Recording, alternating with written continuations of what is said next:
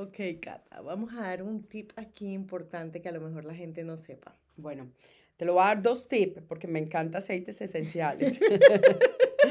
vamos a dar dos tips de penalidades que antes no existían. Son penalidades nuevas para el 2023 que tenemos que colocarle atención.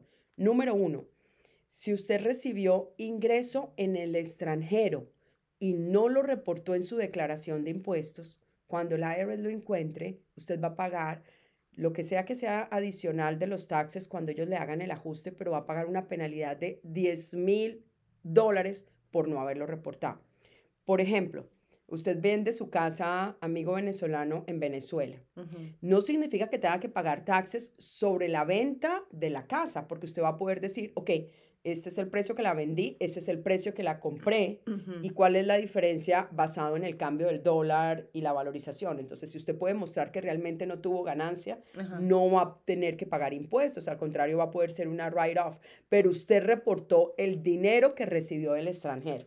Ok. Eso, dos cosas diferentes. No que pague taxes por impuestos que, por ingreso del extranjero, sino que lo reporte. Y esto está haciendo un big deal con el IRS que está, está detrás. Si vieron ahora todo lo del BOI, que para evitar lavado de dinero, que todo el mundo reporte sus compañías, ta, ta, ta. Entonces, este es un big deal para el IRS, una multa de 10 mil dólares. Y hay otra multa que no estaba antes de 5 mil dólares si usted presenta lo que el IRS llama un return frívolo. ¿Qué es un return frívolo? Bueno, el que presentan muchos. que entonces tienen una declaración de impuestos en la que tienen muchos gastos o reportan menos dinero y solamente reporto lo que me entró al banco, pero lo del efectivo no lo reporto. Entonces, si el IRS encuentra que usted presentó un reporte frívolo porque usted underestimó, estimó por debajo el ingreso, usted aparte que va a tener que pagarle al IRS el ajuste de taxes, va a tener en el, encima de eso una penalidad de 5 mil dólares. Ok. Entonces esas son las dos penalidades nuevas que usted tiene que evitar este año. Parte de ser sabios en los impuestos es evitar penalidades.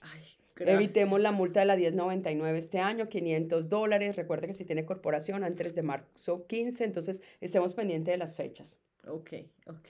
Wow, ya, ya bastante. Muchísimas gracias, Cata, por este bonus extra de información. Con mucho gusto. Gracias, gracias.